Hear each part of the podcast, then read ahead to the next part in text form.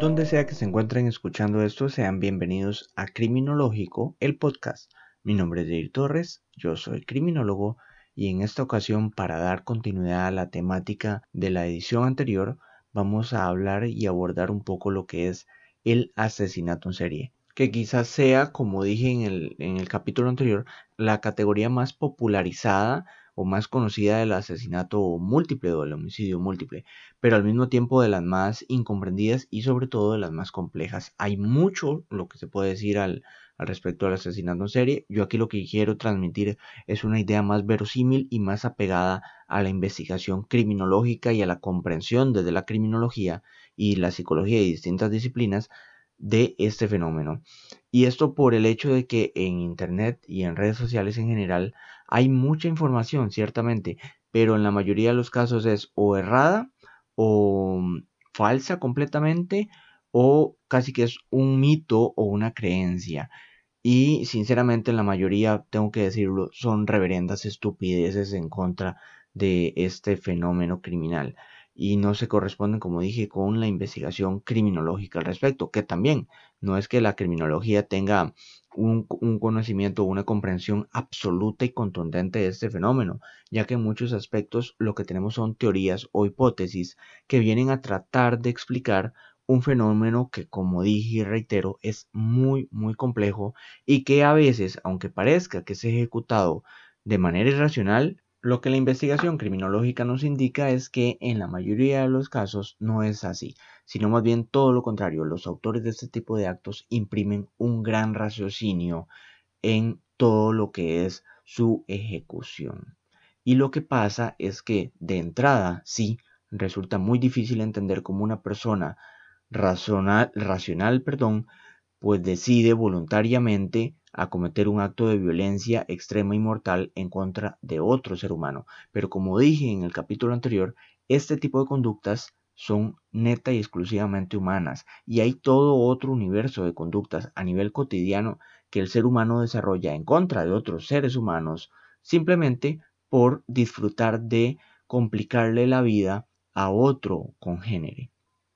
Así que bien, dicho todo eso, que creo que era necesario como un punto de partida sobre el asesinato en serie, lo primero que se tiene que decir es que el asesinato en serie o el término asesino en serie es un término o una expresión que tanto los interesados o relacionados con la temática criminal como los que no ya han escuchado con anterioridad, ya que el asesinato en serie es cultural y socialmente una terminología muy conocida y difundida a través de series, libros, medios de comunicación e incluso música que habla al respecto, porque la hay. De hecho, también hay podcasts, bastantes, dicho sea de paso, sobre el tema. Hay muchos basados directamente en el morbo y carecen totalmente de una base científica. Teniendo en cuenta toda esta popularidad, esta fama y casi que esta obsesión con el asesinato en serie, sería lógico pensar que hay una noción o un concepto claro de a qué hechos o a qué sujetos se les puede denominar como asesinos en serie. Pero si bien eso es lo lógico, como dije, no es así. Y esto se debe principalmente a que, como indiqué en el capítulo anterior, el asesinato en serie es una temática compleja e intrincada desde su propia denominación. Ahí inicia todo el problema o la complejidad más que el problema. Y es que la definición clásica y más conocida de asesinato en serie o de asesino en serie define al sujeto de la siguiente manera. Al sujeto asesino en serie o al acto de asesino en serie de la siguiente manera.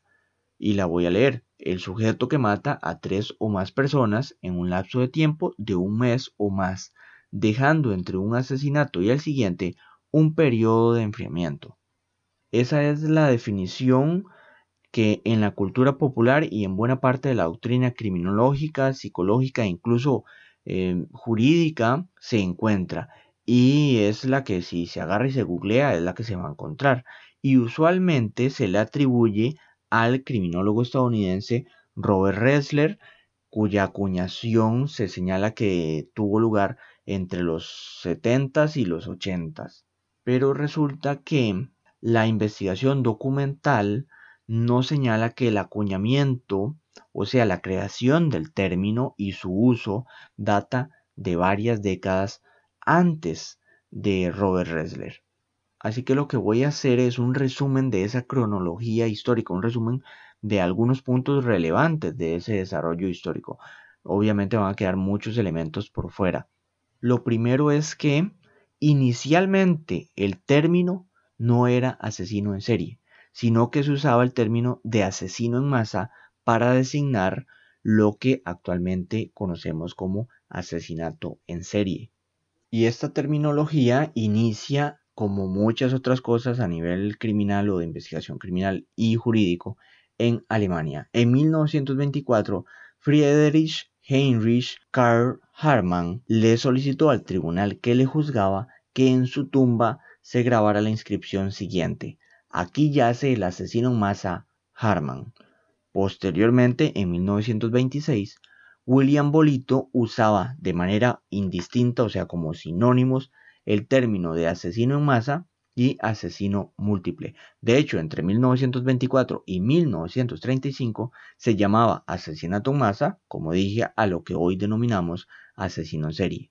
Todo eso cambia en 1936, cuando Herbert Russell Wakefield, novelista y cuantista inglés, quien además desarrolló algunas obras criminológicas, emplea por primera vez en la literatura el término asesino en serie y emplea ese término para referirse a los crímenes cometidos por Henry Desiré Landru, quien era pues un asesino en serie francés de aquella época. Posteriormente, en 1958, Philip Lindsay señala el elemento de la serialidad o la continuidad o la repetitividad de los asesinos en serie. Ya en 1967, Brophy indica lo de los intervalos de tiempo entre cada uno de los hechos delictivos. Ya en 1985 aparece Robert Ressler y señala el número de víctimas o la variable cuantitativa victimológica que debería de cumplir un asesino en serie o un asesinato en serie, pero además se autoatribuye la creación del término. Y aquí es donde la historia se pone muy interesante y curiosa, ya que cualquiera que haya leído los libros de Robert Ressler encontrará que el propio Ressler reconoce que el término asesino en serie él lo escuchó en una charla a la que asistió estando en Inglaterra. En esa charla el ponente hablaba sobre lo que los británicos llamaban crímenes en serie, que podían ser violaciones, robos o bien asesinatos en serie. Robert Redler toma ese concepto y lo aplica a las clases que él desarrollaba y a las investigaciones que él hacía en el FBI y además se autoatribuye la creación, cosa que no es cierta, ya que como señalé, el primero en utilizar el, término asesino en serie fue Herbert Russell Wakefield, quien además era británico. Por eso no es casualidad que Redler escuchar esa temática o esa terminología estando en Inglaterra, ya que en Inglaterra la doctrina criminológica ya utilizaba esta terminología desde décadas anteriores. Pero aquí no hay que confundirse, no es que Robert Redler actuara, creo yo, de mala fe, sino es que hay que recordar todo y tener en cuenta sobre todo todo el contexto histórico y criminológico de ese entonces, ya que como dije, Estados Unidos es el país con mayor causística de homicidio en serie, además de otras categorías del homicidio múltiple. Pero en aquel momento histórico, en los 70s, 80s, Estados Unidos era la capital mundial del asesinato en serie. Obviamente, Redler toma esta terminología, la aplica a sus, a sus investigaciones en el FBI, a las clases que le impartía en el FBI y la doctrina criminológica estadounidense pues apadrina eso teniendo en cuenta pues la gran cantidad de casos que tenían ellos en ese momento. Y de cualquier manera, lo que sí se debe de agradecer y reconocer a Redler es el amplio estudio que desarrolló sobre las características de los asesinos en serie y además que el término tomara para bien o para mal mucha popularidad después de todas esas investigaciones. Y también que eh, este criminólogo norteamericano efectuó grandes desarrollos en todo lo que tiene que ver con la técnica del perfilado criminológico también basado sobre todo a la investigación de asesinatos en serie. Y con todo esto lo que quería llegar era a corregir esos datos de que Robert Redler creó el término. Realmente no lo creó, lo creó Wakefield muchos años antes y además el hecho de que la terminología del, o el concepto de asesinato en serie ha cambiado. El concepto actual es diferente, ligeramente, parece insignificante, pero es muy importante realmente. Ya que desde el 2005, como resultado del simposio titulado Asesinato en serie, perspectivas multidisciplinarias para investigadores, organizado por el FBI y en el que participaron criminólogos, psiquiatras, psicólogos y además policías, se estableció una definición admitida para todos, la cual define al asesinato en serie de la siguiente manera, y leo textualmente, el homicidio de dos o más víctimas por el mismo o los mismos delincuentes en distintos eventos. Así que esa es la definición actual, contemporánea e interdisciplinariamente aceptada de asesinato en serie, sin importar qué carajo diga Wikipedia o cualquier otra página de Internet que no tiene base ni fundamento científico o criminológico. De cualquier manera y como cualquier definición, esta definición de asesinato en serie se queda corta, ya que en general no incluye de manera explícita algunos elementos muy relevantes para el estudio del asesinato en serie, como lo serían el intervalo de tiempo entre homicidios, la victimología, las motivaciones, y las causas del fenómeno del asesinato en serie. Por ello es que brevemente me voy a referir a estos aspectos para dar una noción más amplia de todo lo que implica el asesinato en serie. El primero de estos elementos sería el intervalo de tiempo, que esta, esta variable implica la característica más distintiva del asesinato en serie, como lo es su serialidad o su repetición cada cierto tiempo. Pero esta variable del asesinato en serie también representa un gran problema y es sobre todo la incógnita de cuánto tiempo debe de pasar entre uno y otro homicidio. La mayor parte de la doctrina criminológica señala y acepta que sí, tiene que haber un intervalo entre uno y otro homicidio, pero sobre lo que no hay consenso es sobre la cuantificación de ese tiempo, o sea, si deben de pasar minutos, horas, días, meses o años y esto se debe a que es imposible predecir cuánto tiempo va a pasar entre uno y otro homicidio de un asesino en serie cualquiera. No se sabe si van a pasar días, meses, semanas e incluso años o bien una combinación de estos periodos. Por ejemplo, que entre el primer homicidio y el segundo pasen tres semanas, pero entre el segundo y el tercero pasen seis meses y entre el tercero y el cuarto pasen dos semanas. No se puede predecir. Un ejemplo no ficticio, o sea, real, sería por ejemplo Edmund Kemper. Sus víctimas 3 y 4 fueron el mismo día. De estas, para llegar a las 5, a la víctima número 5, pasaron 4 meses. Para llegar a la víctima 6, volvieron a, pasar 4 meses, pero de las 6 a las 7 pasó menos de un mes. De hecho, pasaron 27 días. No cuento la víctima 1 y 2 porque fueron sus abuelos y posterior a esos homicidios pasó un periodo de tiempo en el cual no pudo actuar porque fue sometido a todo un proceso judicial.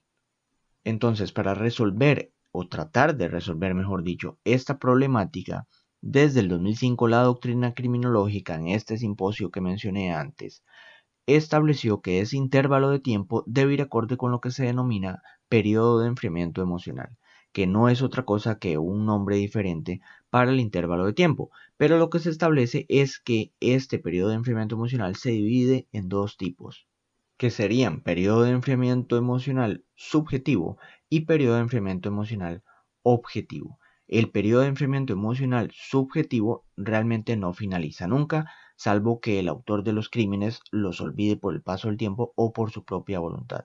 Y hay que recordar que los recuerdos en los asesinos en serie, los recuerdos de sus crímenes, sirven como una retroalimentación en toda su psicodinámica y que también tienen un efecto de satisfacción psíquica e incluso física. Por otra parte, el periodo de enfriamiento objetivo tiene lugar cuando la interacción entre el asesino y su víctima, y específicamente el cadáver de su víctima, puesto que la mata o lo mata, ha terminado. O sea, cuando esa interacción entre homicida y víctima termina, es cuando inicia el periodo de enfriamiento emocional objetivo y termina o culmina cuando pues ataca nuevamente a otra víctima y reinicia el ciclo.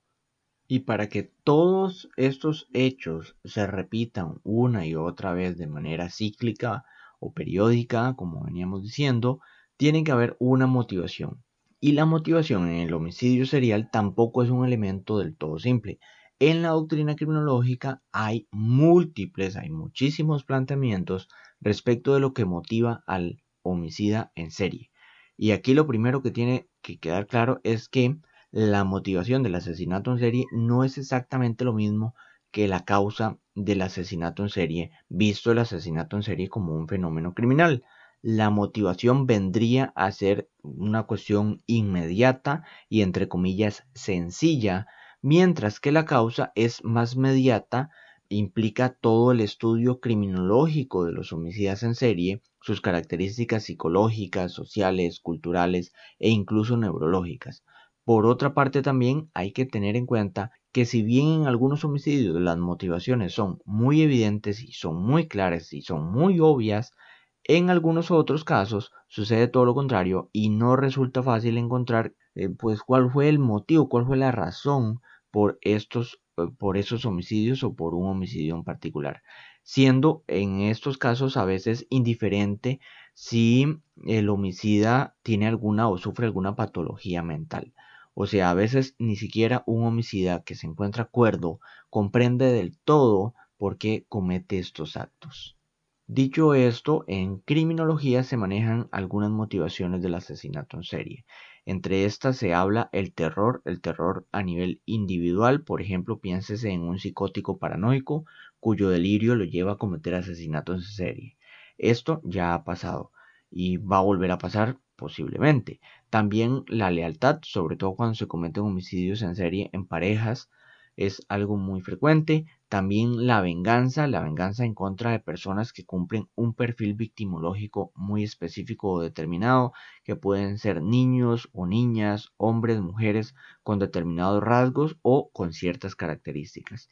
También el, en menor grado, o al menos como en una categoría muy específica del asesinato en serie, el lucro es una motivación.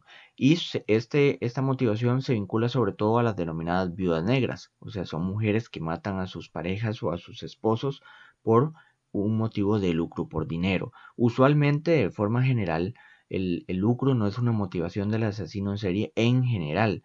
El asesino en serie que lucra con, o sea, que, que se apodera del dinero o las joyas que lleva a sus víctimas, pues lo hace de manera accesoria, no es el elemento principal que él busca.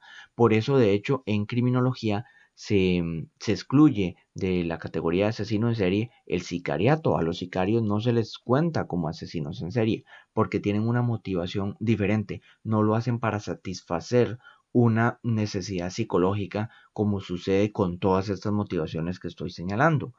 También, por otra parte, hay, además de estas que mencioné, otras motivaciones que son quizá las más frecuentes del asesinato en serie y tienen que ver con el poder, con el dominio, con el sadismo y sobre todo con la gratificación sexual. En resumen, la, la motivación sexual está detrás del grueso de los homicidios en serie, me atrevería yo a decir. Bueno, y no solo yo, son bastante los criminólogos que, que así lo ven. Estas motivaciones usualmente se plantean de manera conjunta porque están muy interrelacionadas, ya que el sadismo implica obviamente gratificación sexual y a su vez poder y dominio sobre la víctima, aunque no al revés, no necesariamente por ejercer poder y dominio sobre una víctima se ejerce o se posee una gratificación sexual. Pero cuando hay gratificación sexual, obviamente hay poder y dominio por parte del homicida. La mayoría de asesinos en serie tiene motivaciones de esta naturaleza. No siempre las hay, pero son muy frecuentes. Incluso pese a que la cualidad o la motivación sexual en el caso o en la escena o en el ataque no sea evidente o no sea explícita. Hay varios casos que son así. Ahorita me vienen a la memoria David Berkowitz, creo que era es el nombre del este asesino en serie, el hijo de Sam, que no había un indicio sexual obvio o evidente en, su, en sus ataques, pero la, la, todo el contexto del ataque, ya que era a parejas que buscaban intimidad en lugares eh, apartados o solitarios, pues le da la connotación sexual al ataque, además de que eh, disparaba con mayor frecuencia hacia las mujeres. Ahora bien, pasando a otro elemento supremamente importante del asesinato en serie, como lo son las víctimas, en cuanto a su número, como ya se indicó en la definición, debe ser un mínimo de dos víctimas en hechos de violencia diferente, lo que no impide que se den, porque efectivamente los hay, homicidios en serie con más de una víctima por hecho. De hecho, Edmund Kemper, que ya lo mencioné, tiene dos, dos eventos en los cuales comete homicidios dobles. Igual em, Ted Bundy tiene, me parece, este tipo de circunstancias. Pero la cuestión de la victimología en el asesinato en serie no se agota en su cuantificación, ya que los aspectos, realmente los aspectos cualitativos, perdón, de la, de la victimología en el asesinato en serie son los que representan mayor complejidad. Por lo general, los asesinos en serie carecen de vínculo alguno con sus víctimas, exceptuando dos casos muy específicos que serían los casos de las viudas negras, que como dije son estas personas, pueden ser hombres o mujeres, aunque por lo general son mujeres, que matan a sus parejas o a sus esposos por una finalidad lucrativa. Y por otra parte estarían los ángeles de la muerte, que serían personas usualmente encargadas del cuidado o velarían por la protección de sus víctimas. Normalmente serían médicos o enfermeros o enfermeras que causan la muerte a estas personas que deberían de cuidar. Pero por lo general el asesino en serie no tiene vínculo con su víctima. Usualmente los asesinos en serie eligen consciente o bien inconscientemente víctimas de bajo perfil. Por víctimas de bajo perfil, entiéndase personas que, cuya desaparición se note menos o resulte poco sospechosa. Por ejemplo, personas que estén en estado de indigencia, que, que sean farmacodependientes o drogadictos, personas que mm, se dediquen, por ejemplo, a la prostitución, que no es el hecho de que se dediquen a la prostitución, sino que el contexto en el que se ejerce esa actividad les hace muy vulnerables y en general utilizan ese tipo de víctimas. También a veces y en combinación con estas características anteriores, eligen víctimas que física e incluso psicológicamente sean de fácil dominio, por lo general mujeres, niños, niñas, adolescentes o bien adultos mayores. De hecho, estadísticamente, las mujeres son las víctimas predilectas por los asesinos en serie. Tal circunstancia ha generado incluso una teoría feminista del asesinato en serie, que indica que este es un fenómeno criminal exclusivamente ejecutado por hombres. Bueno, cosa que no es así. Ciertamente las estadísticas nos indican que la mayor parte de asesinos en serie son hombres, pero también hay asesinas en serie, bueno, que obviamente son mujeres. Por otra parte, otra de las características que las series de televisión, los libros, las películas nos, entre comillas, enseñan sobre la victimología o las víctimas de los asesinos en serie es que estas tienen características físicas muy similares entre sí. Y realmente esto no es del todo cierto. Hay casos en los que sí, por ejemplo, Ted Bundy. Si se buscan imágenes, fotografías de las víctimas de Ted Bundy, físicamente todas se parecen bastante.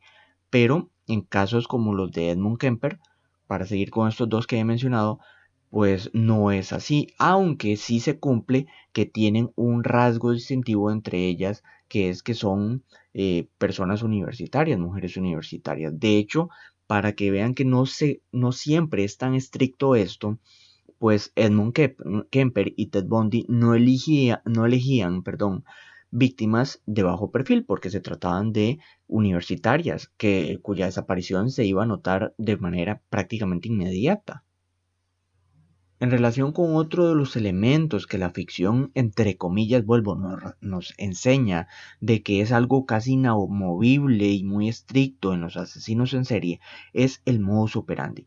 El modus operandi no es más que la manera o la forma de llamar a la manera de actuar del delincuente. Y existe la noción errada y derivada de las series de televisión, como decía, respecto de que el modus operandi del homicida es una forma de actuar que le caracteriza y que por ello es rígida y que no cambia. Pero ese concepto es errado.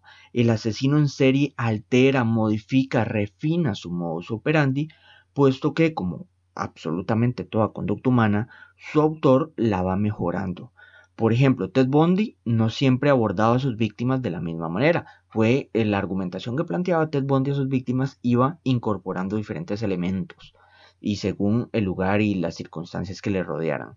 Edmond Kemper inicialmente cuando secuestraba a las a las universitarias llevaba un cuchillo. Posteriormente se dio cuenta que era más efectivo utilizar una pistola. Incluso Edmond Kemper tiene conductas que son que contradicen todo lo que se sabe o se sabía en ese momento del asesinato en serie, porque era un tipo increíblemente inteligente. También, por ejemplo, Ted Kaczynski, este, una bomber, el bombardero loco, como le llamaban, tampoco su conducta era estricta o su modo superandi era súper estricto. Su victimología sí puede ser, pero su modo superandi no, ya que con el tiempo fue sofisticando cada vez más sus bombas.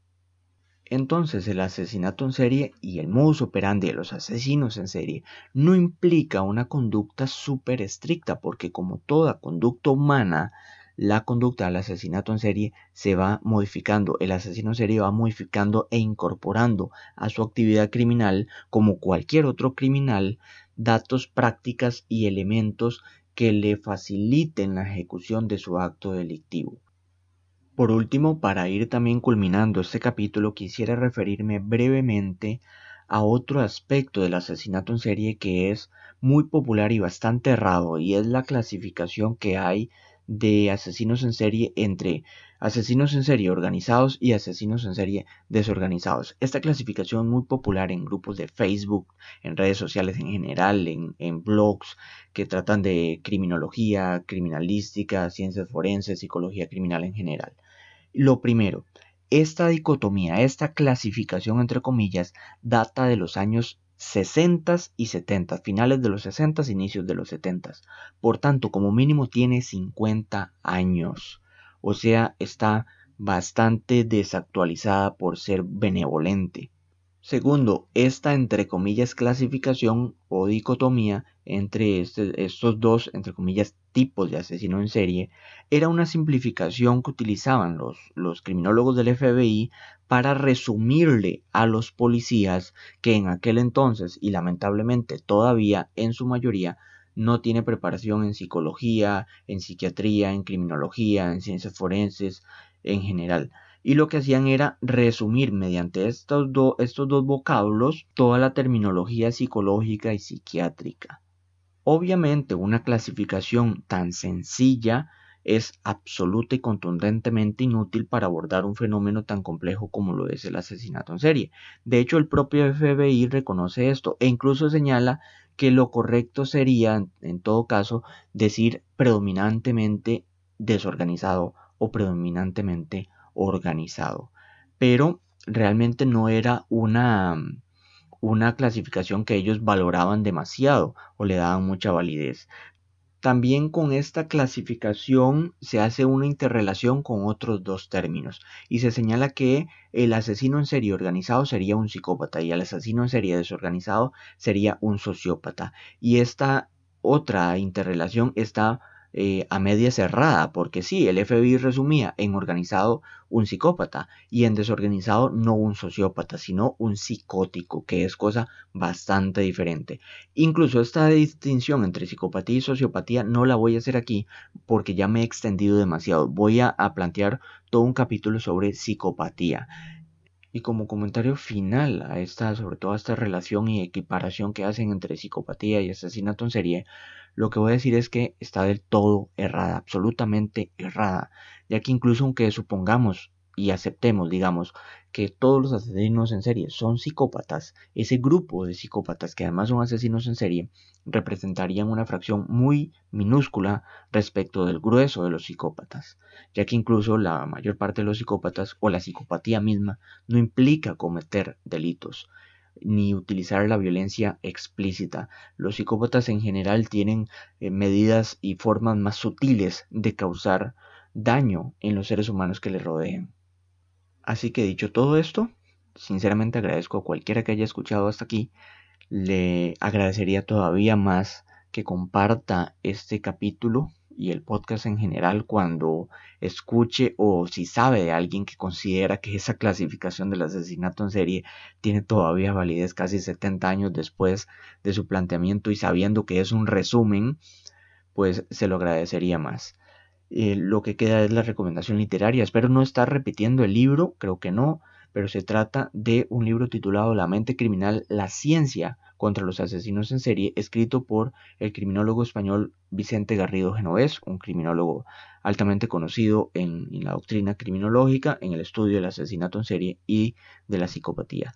Nuevamente agradezco a cualquiera que haya escuchado esto. Creo que este capítulo es demasiado largo y aún así eh, abordé el, el, fenómeno del asesinato en serie de manera súper general espero pronto agregar una segunda parte para abordar sobre todo las explicaciones del asesinato en serie, cómo entendemos desde la criminología, cómo explicamos y entendemos por qué mata un asesino en serie.